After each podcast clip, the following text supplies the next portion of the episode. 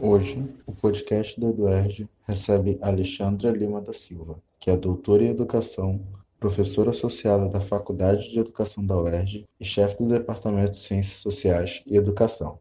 Junto com Maria Célia Vasconcelos, ela organizou o livro Cartas do Confinamento, Ensino Remoto Escritas na Pandemia, lançado pela editora da UERJ. Tudo bem, Alexandra? Tudo bem, boa tarde e obrigada pelo convite. Obrigado. É, Alexandra, você pode falar um pouco sobre o livro Cartas do Confinamento? Ah, sim. O livro Cartas do Confinamento, escritas é, na pandemia, foi produzido e né, foi organizado por mim e pela professora é, Maria Celi Chaves Vasconcelos, que também é colega né, da Faculdade de Educação. E ele foi produzido a partir, né, foi ah, foram os trabalhos é, decorrentes da disciplina Estudos Avançados em História da Educação 2, é, em 2020. É, nós iniciamos essa disciplina do, no modo presencial, mas em 14 de março, ou 15 de março, se eu não me engano, 15 de março, a, a pandemia foi, se tornou né, oficial e nós não pudemos retornar né, à UERJ presencialmente. E aí nós aderimos né, ao formato é, virtual e, e a disciplina, então, ela foi conduzida dessa maneira. E ao término da disciplina, nós estávamos muito antenadas com todas as questões, né, da pandemia e, enfim, do ensino remoto. E aí nós tivemos essa iniciativa de organizar esse livro com a produção das doutorandas e dos doutorandos, que são cartas, né, cartas sobre esse momento, né, sobre o momento da pandemia. E aí a professora Maria Celi, ela submeteu o livro a um edital da FAPERJ, que era um edital de publicação, e o livro foi contemplado, e assim ele nasceu. Então, ele conta com é, financiamento público da FAPERJ, com esse recurso, né? E foi publicado pela editora da UERJ, aí do UERJ, lançado é, agora em 2023. Né? Foram dois anos aí para a publicação desse livro. Perfeito. É, o, o livro ele reúne muitas cartas de alunos e professores é, escrito durante esse período de pandemia. É, como é que foi o processo da tanto da ideia de escrever essas cartas?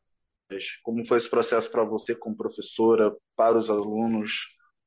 É, eu particularmente, né, nasci na década de 80, então a escrita de cartas foi algo que esteve muito presente na minha infância e na minha adolescência.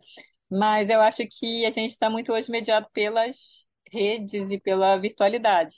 Então, é, eu particularmente acredito que as pessoas hoje não escrevam mais cartas como escreviam no século XX e no século XIX, XVIII, enfim. Mas, de qualquer maneira, é interessante para a disciplina, né, história que a gente estava dando, que é uma disciplina de sobre história da educação, estudos avançados em história da educação 2, a gente trazer essa prática, né, que é uma prática né, com, com, séculos, séculos de existência, e que eu acho que, que, que é parte né, do, do que a gente discute na disciplina. E houve assim uma recepção muito boa por parte né, da, das doutorandas. Assim, são todas doutorandas, ou já terminaram o doutorado agora, né, porque já se passaram dois anos. Então, elas gostaram do, da proposta e do exercício, né? Então, é, eu também, né, no final das contas, porque eu gostava muito de escrever cartas na minha infância e adolescência e foi, né, uma, uma reconexão também com essa prática, né? Sim, sim. É, você falou que escrever cartas era um costume seu, né? Ah, E eu queria saber como foi primeiro para esses alunos, se eles tinham esse costume de escrever cartas e por que pedir para que os alunos escrevessem essas cartas? Qual era o significado Ah, delas? é, sim. O significado é muito essa questão da, de produzir uma memória, né, sobre esse momento tão delicado, tão sofrido que foi, né, a pandemia. Então, inicialmente foi produzir uma memória, né? Então, a gente acredita que esse livro ele sirva também até de, é, de documento, né, sobre esse momento que a gente é, passou. Então, ele é um registro, ele é uma memória. Algumas sim tinham também é, relação com carta, então elas disseram que também escreviam cartas, na infância, na adolescência, então é um grupo muito heterogêneo. Então, sim, tinha uma parte no grupo que escrevia cartas e, e outra que nem tanto, uma parte mais jovem, uma parcela mais jovem do grupo, mas que tinha também muita curiosidade, né, sobre essa prática. Então, no, de modo geral, foi bastante exitosa mesmo essa experiência. A ideia inicial é dessas cartas é, era transformar elas em um livro ou ela foi bem de uma forma bem espontânea? Não, já foi mesmo pensando como livro. Assim, a ideia foi já ser um livro com é, a partir dessas cartas. Então, desde o início, a ideia do livro estava realmente é, presente. Não foram as cartas que nasceram primeiro, aí, ah, vamos juntar as cartas e fazer um livro. Não. É, foi mesmo a Sim, ideia de sim. fazer um livro sobre essas cartas e um, um livro que tivesse esse papel, essa, essa missão de servir de registro sobre as nossas inquietações, angústias, né? Isso ainda em 2020, então as cartas foram escritas em 2020, a gente ainda não tinha se vacinado, né? A gente não tinha muita noção de quando que ia sair daquilo, de quando que a gente ia voltar ao presencial, então era um momento de muitas incertezas, assim. Então hoje, quando eu vejo essas cartas, que eu leio essas cartas, eu lembro realmente que a gente não tinha muita, muita, muita noção do que ia acontecer, a gente não tinha muita é, dimensão, né, de quando que iria terminar, de quando que a gente ia poder voltar ao presencial. Uhum. Você falou que era um momento de muita incerteza esse período de pandemia. E eu queria saber de você qual foi a maior dificuldade que eram descritas nessas cartas, principalmente nessa época que era de período de pandemia, período remoto. Qual, era a dificuldade que, que os seus alunos, os professores também, eles escreviam nessas cartas? É, eu acho que a principal questão ali era muito essa dimensão da saudade, né? É algo muito abstrato, né? Mas ela estava muito presente ali. Então, se eu acho que se a gente fosse escolher um tema recorrente nas cartas, era esse tema é, da saudade, né? Da necessidade das pessoas é, voltarem, né, para as suas rotinas, para as suas vidas. Então, uma outra questão que a gente observa nas cartas é, é muito isso, assim, essa urgência por voltar a uma vida, né, como era antes, assim. Então, eu acho que a palavra que a gente pode realmente é, usar é nostalgia, saudade, enfim. Mas também esperança, né? Tinha também muita questão de dimensão da esperança e também, né, não posso deixar de falar de uma certa angústia, né? Algumas pessoas escreviam com medo ou algumas passando por luto, né? Porque perderam amigos, familiares, enfim. Então, eu acho que são muitos sentimentos presentes ali mas eu acho que o principal era realmente é, a saudade, né? Eu acho que a gente, quando escreve cartas, a saudade ela é realmente uma, uma constante, né? E muitas das vezes.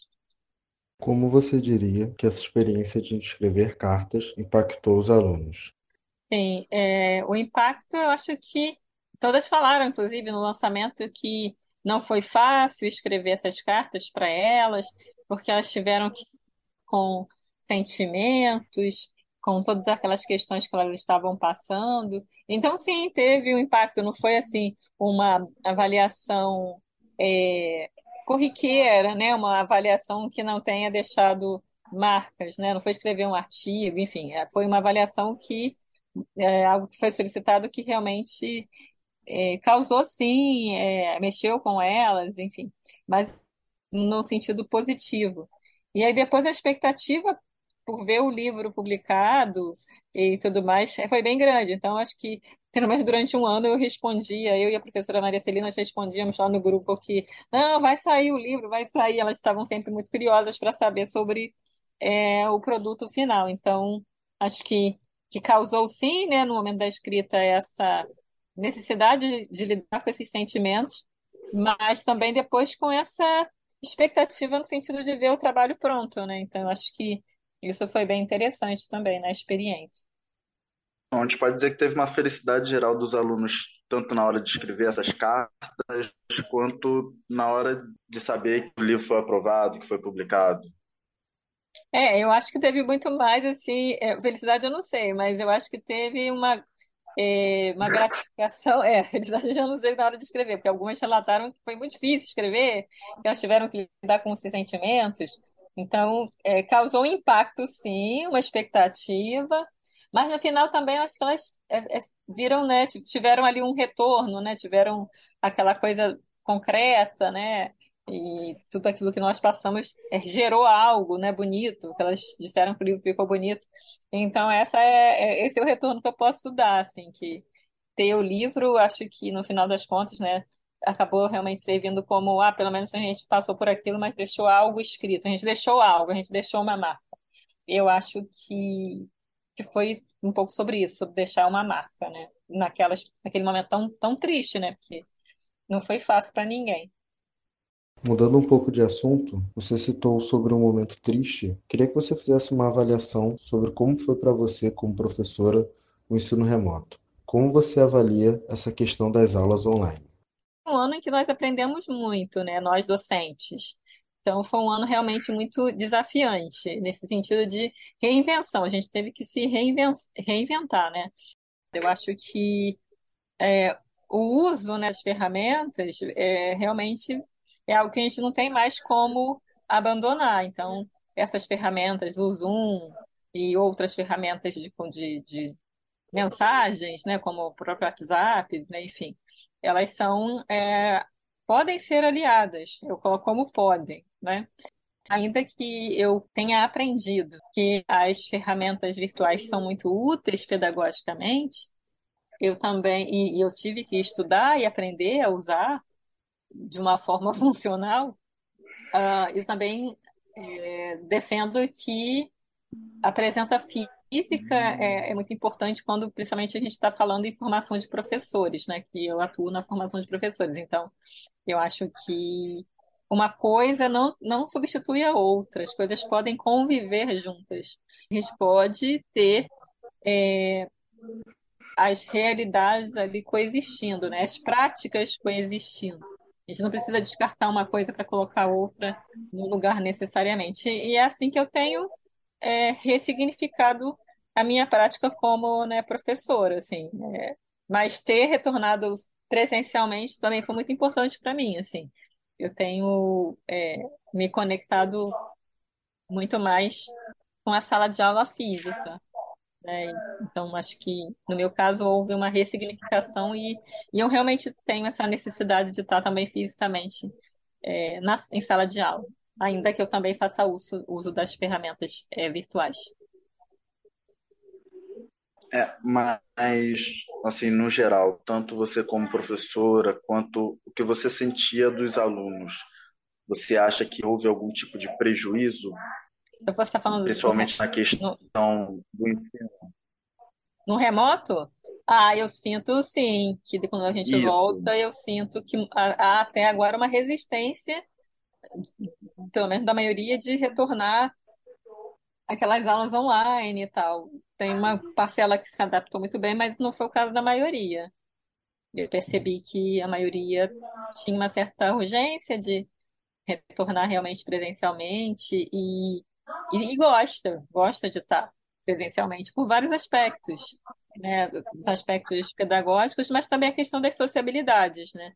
Então, é, da cultura acadêmica, né? Que a gente tem eventos, tem trocas é, diversas na universidade presencialmente. Então, a minha avaliação é que a, a, uma parte significativa, ou talvez até a maioria, tenha essa preferência realmente pelo retorno a ocupar presencialmente os espaços. É, é dessa forma que eu vejo. Uhum. Você, junto com, com a Maria, vocês também escreveram cartas para responder as dos, as dos estudantes, né? Ah, verdade. É, qual foi a principal motivação para essa ação? Para a gente escrever aquela carta de retorno, né? Ah, sim, porque a gente, primeiro, porque normalmente, né, quando você tem você, alguém escreve uma carta, essa pessoa quer uma resposta, né?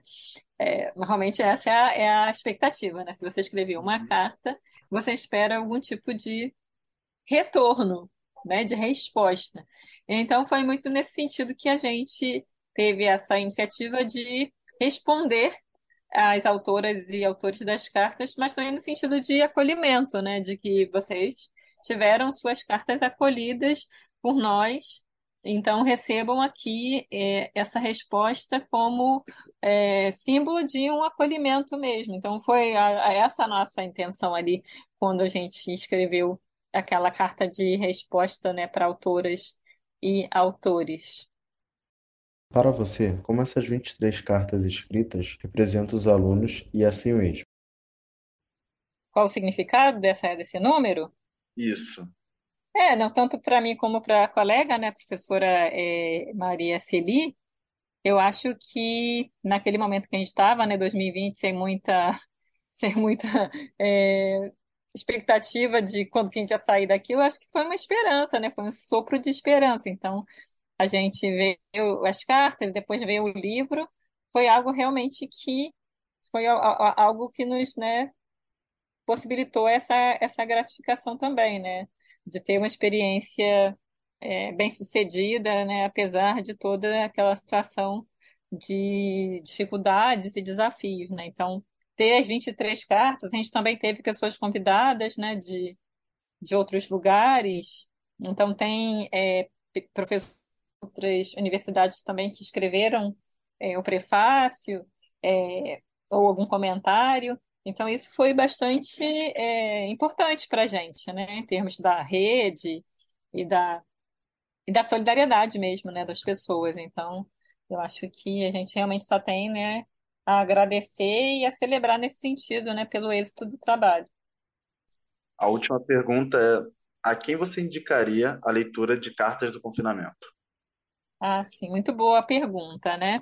Eu acho que é, esse livro ele é indicado para é, pessoas, de modo geral, interessadas, né, na, na escrita epistolar, pessoas que não necessariamente estão, né, na universidade, mas também um público em geral interessado é, nessa temática, e também as pessoas, né, que é, de alguma forma, né, foram impactadas pela pandemia. Então, eu acho que esse livro ele faz parte aí de um conjunto de outros livros, produz, livros produzidos, né, de 2020 até agora, livros que foram resultado, né, de dessa experiência, mas também que é, evidenciam aí essa nossa capacidade de reinvenção, né? Que mesmo uma sala de aula virtual é uma sala de aula. Então, é, esse público interessado também em pensar, né, o ensino remoto, é, as escritas em diferentes suportes, pesquisadores também, pesquisadoras da, das temáticas da, da escrita epistolar ou do ensino remoto, essas também são pessoas que podem, né, se interessar por esse livro, e eu indicaria esse livro. Então, pesquisadoras e pesquisadoras, pesquisadoras e pesquisadores da, da temática, mas também é, pessoas, público de modo geral interessado em saber um pouco mais sobre esse tema, ou mesmo, né, é, se conectar, né, com aquele momento e ressignificar aquele momento e seguir adiante, né, porque eu acho que a gente está nesse ponto agora de seguir adiante, né, a gente aprendeu muito, né, nesses últimos três anos, mas a vida segue, né, então acho que a gente está nesse momento de continuar, né, em movimento e ressignificando a própria experiência, né?